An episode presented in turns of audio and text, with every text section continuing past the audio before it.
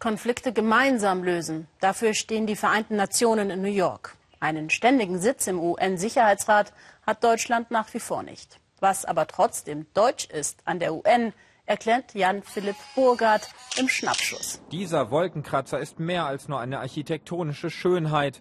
Er ist ein Symbol für die Völkerverständigung.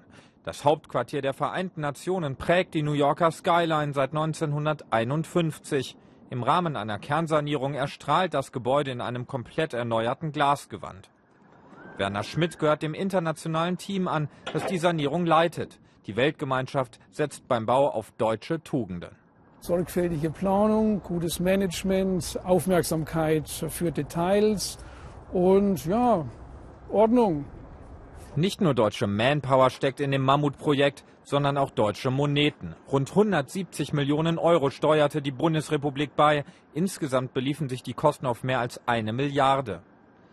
Während des Umbaus mussten die UN in dieses Behelfsgebäude umziehen. Jetzt hat das Provisorium im Park ausgedient, muss wieder abgerissen werden. Hinter diesen Fenstern hatte der UN-Generalsekretär sein Büro. Werner Schmidt lässt die Bagger anrollen mit gemischten Gefühlen. Jetzt tut mir ein wenig das Herz weh, wenn ich sehe, wie alles abgerissen wird. Aber ich glaube, die Arbeiter haben Spaß dabei und es geht auch alles sehr, sehr zügig voran. Denn äh, in zwei Monaten soll hier nichts mehr zu sehen sein von diesem Gebäude. Da! Hier tagte ein Jahr lang die Generalversammlung Weltpolitik im Wellblechtpalast. Nun muss die Mauer weg. Eine Spezialität der Deutschen. Daran erinnert auch ein Geschenk, das die Bundesrepublik den Vereinten Nationen im Jahr 2002 gemacht hat, abgestellt mitten auf der Baustelle. Und selbst bei der Berliner Mauer herrscht noch Sanierungsbedarf.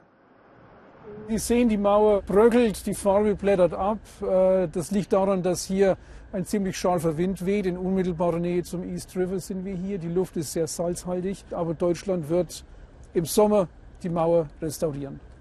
Bereits abgeschlossen ist die Restaurierung des Weltsicherheitsrates. Schmidt hatte angeregt, den Tisch etwas zu verlängern, damit Deutschland endlich einen ständigen Sitz bekommen könnte. Doch der Vorschlag stieß nicht auf Begeisterung.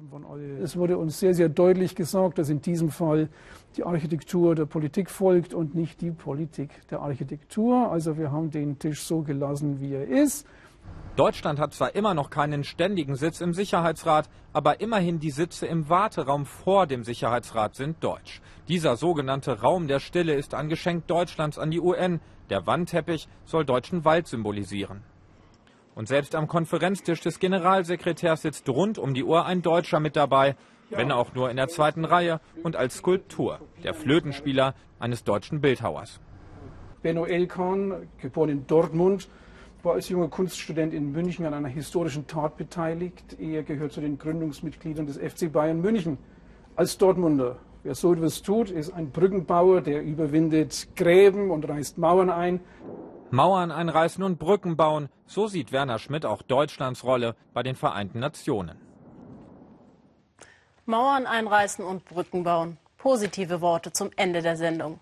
Alle Beiträge können Sie auf unserer Internetseite und in der ARD-Mediathek noch einmal sehen und uns auf Facebook gerne schreiben, welcher Beitrag Ihnen am besten gefallen hat. Wir freuen uns über Ihre Kommentare.